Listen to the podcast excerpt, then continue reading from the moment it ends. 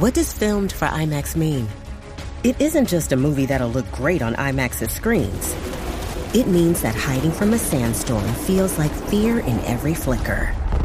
And every triumph is felt in every sound wave. And the things we've only imagined, you can truly experience those too.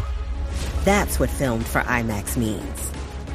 Get tickets to experience Dune Part 2 now and IMAX's exclusive expanded aspect ratio. This episode is brought to you by Shopify.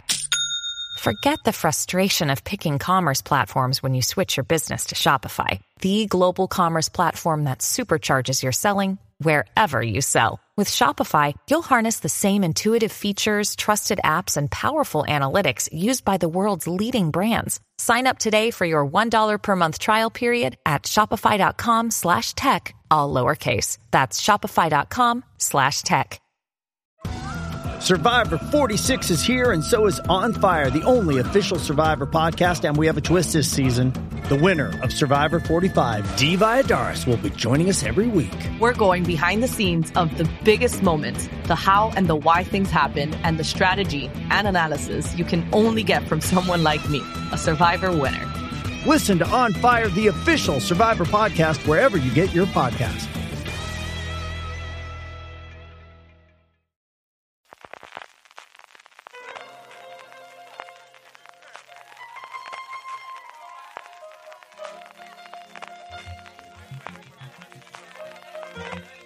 Estás escuchando Fuera de Series con CJ Navas. Bienvenidos a Streaming, el programa diario de Fuera de Series en el que el servidor CJ Navas tendrá las principales noticias, trailers, estrenos y muchas cosas más del mundo de la televisión.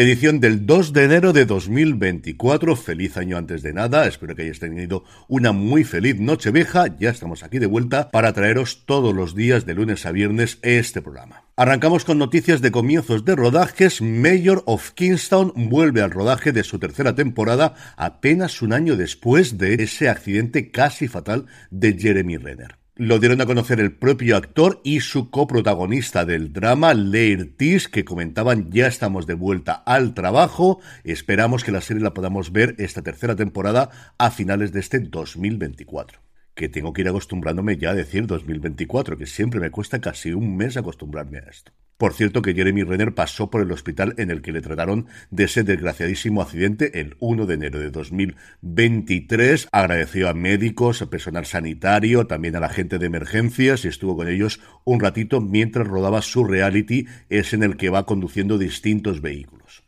En cuanto a nuevos proyectos, George R. R. Martin decidió aprovechar la noche vieja para escribir en su blog y deciros que no hay en proyecto una ni dos, sino hasta tres series de animación actualmente en el universo de Juego de Tronos. Lo hacía en un post en el que alababa a Samurai de ojos azules, decía que se había cargado junto a su mujer la temporada completa en dos noches que la trama y los personajes le recordaba mucho a su propia obra y como os digo aprovechaba para decir da la casualidad de que HBO y yo tenemos nuestros propios proyectos animados ambientados en el mundo de una canción de hielo y fuego.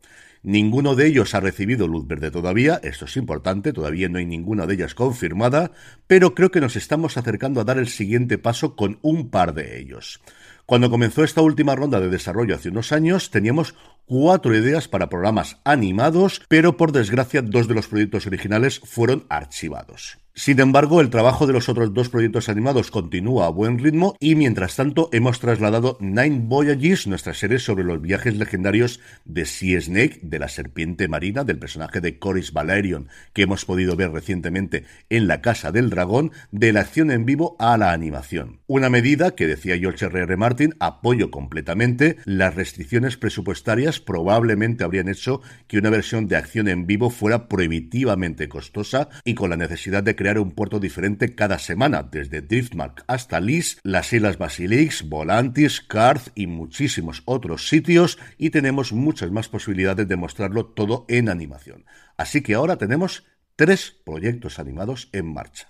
¿Alguno de ellos se emitirá finalmente? No tenemos forma de saberlo, nada es seguro en Hollywood, pero si sucede con una, con dos o con tres de las series, esperamos que podamos hacer algo tan hermoso y apasionante como Samurai de Ojos Azules. Seguro que lo intentaremos.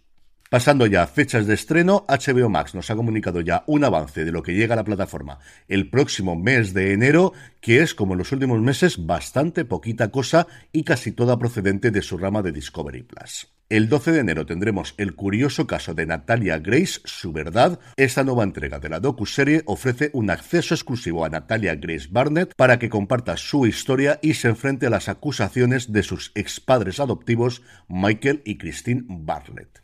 El 15 de enero nos llega su gran estreno del mes, True Detective, Noche Polar, la serie protagonizada por Jodie Foster y que recordar que se puede ver también por ese tema de derechos en Movistar Plus. El 18 de enero nos llega On the Roam. Jason Momoa viaja por todo el país para conocer a personas extraordinarias que abren su propio camino. Artesanos, fabricantes de motocicletas, músicos y atletas. Un día después, el 19 de enero, Metalocalypse Army of the Doomstar. El 21 de enero, la tercera y última temporada de La Brea, muy pegada a su estreno en Estados Unidos. El 24 de enero, la segunda temporada de The Tourist. Y el 26 de enero, Casa Grande. Cinco familias se enfrentan a la inquietante realidad de Estados Unidos y su atractivo para los inmigrantes y a lo que la humanidad está dispuesta a soportar para disfrutar del sueño americano. Por su parte, Filmin ha anunciado que en 2024 estrenará dos series de la popular productora A24. La primera de ellas es Such Brave Girls, emitida en noviembre en BBC 3 y estrenada recientemente en Estados Unidos en Hulu. Es una comedia familiar que sigue la vida de dos hermanas, Josie y Billy, que viven junto a su madre soltera y transitan por la vida con poco juicio y cargadas de un peculiar sentido del humor mientras se relacionan con personas que no son de fiar y que no se preocupan demasiado por ellas. La actriz y cómica Kate Sandler firma la serie que además protagoniza junto a su hermana en la vida real, la debutante Lizzie Davidson. Interpretando a Deb, la madre de las dos, tenemos a Louise Brayley, a la que pudimos ver en su momento en Sherlock. La otra serie también se ha emitido en Inglaterra en BBC 3, se llama Dreaming Whilst Black. Ha sido nominada en dos categorías de los Independent Spirit Awards y está creada y protagonizada por Adjani Salmon. La ficción es una adaptación de la webserie que el propio Salmon junto a Ali Hughes estrenaron en 2018 y está inspirada en sus propias vivencias narra la historia de un aspirante a cineasta que sueña con triunfar junto a su amiga en la escuela de cine y productora Amy, un personaje que estará interpretado por Denny Mosley. El problema es que está arruinado, es negro y nació en una familia jamaicana que preferiría que fuese contable. No tenemos todavía fechas de estreno, pero Filming confirma que las dos series nos llegarán en el primer cuatrimestre de este ya 2024. Y por último, Pluto TV estrenan tres nuevos canales. Hoy 2 de enero tendremos ya disponible Pluto TV Invasión Alien para celebrar el Día de la Ciencia Ficción, que es hoy 2 de enero, y de lo que me acabo de enterar ahora mismo, la plataforma tendrá disponible este nuevo canal en el que tendremos los mejores documentales, series y películas relacionadas con los extraterrestres. El 12 de enero nos llegará PFL MMA para los amantes del deporte y el 19 de enero no es un canal, sino una serie, se estrenará La fiebre del jade. ¿Qué sucedería si todos los habitantes de un pequeño pueblo dependieran de la rentabilidad de un rico mineral? A partir del viernes 19 de enero, los espectadores podrán seguir la historia de la familia Bunch, quienes durante dos generaciones se han dedicado al mineral característico de Jade City, una ciudad de 30 habitantes que cuenta con el mayor depósito de jade nefrita de Canadá. Y terminando la parte de noticias, hablando de cosas de industria, Movistar Plus y Dazón han renovado su alianza, reforzando la apuesta deportiva para sus clientes. La oferta de Dazón, que como sabéis incluye la Fórmula 1, MotoGP, la Premier League, la Liga F y la UEFA Women's Champions League, seguirá siendo accesible para los clientes de mi Movistar, que podrán disfrutar de esta forma la oferta deportiva más completa del mercado y se suma a toda esta agregación que está haciendo Movistar, añadiendo las integraciones que ya tenía con Netflix, con Disney Plus, que es cierto que sale del paquete básico y hay que pagar adicionalmente desde este principio de enero, Prime Video, Sky Showtime y Warner Bros. Discovery desde finales del año pasado. En el apartado de vídeos y trailers, que como siempre os digo, la mejor forma de que podáis ver todos los que aquí comento es que os suscribáis gratuitamente a nuestra newsletter, newsletter.fueradeseries.com y así los tendréis a golpe de un dedo o a golpe de un clic. Os hablaba de ella antes, cuando os decía lo mucho que le había gustado la serie. A George R. R. Martin, Samurai de Ojos Azules se está convirtiendo en un pequeño fenómeno boca oreja en Netflix y la plataforma ha colgado uno de estos vídeos que tanto me gustan de detrás de las cámaras de cómo se hizo la serie de casi nueve minutos de duración, que no es nada frecuente en la plataforma del gigante rojo. Hayáis visto o no la serie, vale muchísimo la pena. Por su parte, Disney Plus, una vez ya concluida la emisión de su segunda temporada de ¿Qué pasaría si? o What If en el original, ha presentado un adelante de su tercera temporada, que todavía no tiene fecha de estreno, en el que vemos un universo alternativo en el que conviven el Guardián Rojo y el Soldado de Invierno.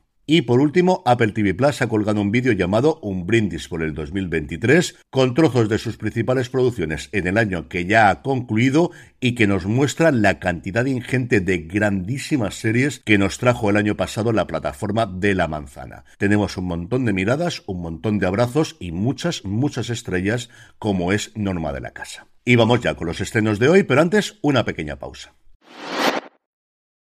This episode is brought to you by Paramount Plus. Get in, loser! Mean Girls is now streaming on Paramount Plus. Join Katie Heron as she meets the plastics in Tina Fey's new twist on the modern classic. Get ready for more of the rumors, backstabbing, and jokes you loved from the original movie with some fetch surprises. Rated PG 13. Wear pink and head to ParamountPlus.com to try it free. This episode is brought to you by Bumble. So, you want to find someone you're compatible with, specifically someone who's ready for a serious connection, totally open to having kids in the future, is a tall, rock climbing Libra, and loves rom coms with vegan pizzas on Tuesdays just as much as you do. Bumble knows that you know exactly what's right for you. So, whatever it is you're looking for, Bumble's features can help you find it. Date now on Bumble. Hey, it's Kaylee Cuoco for Priceline. Ready to go to your happy place for a happy price? Well, why didn't you say so? Just download the Priceline app right now and save up to 60% on hotels. So, whether it's Cousin Kevin's Kazoo concert in Kansas City, go Kevin, or Becky's Bachelorette Bash in Bermuda, you never have to miss a trip ever again. So, download the Priceline app today. Your savings are waiting. Go to your happy place for a happy price. Go to your happy price, Priceline.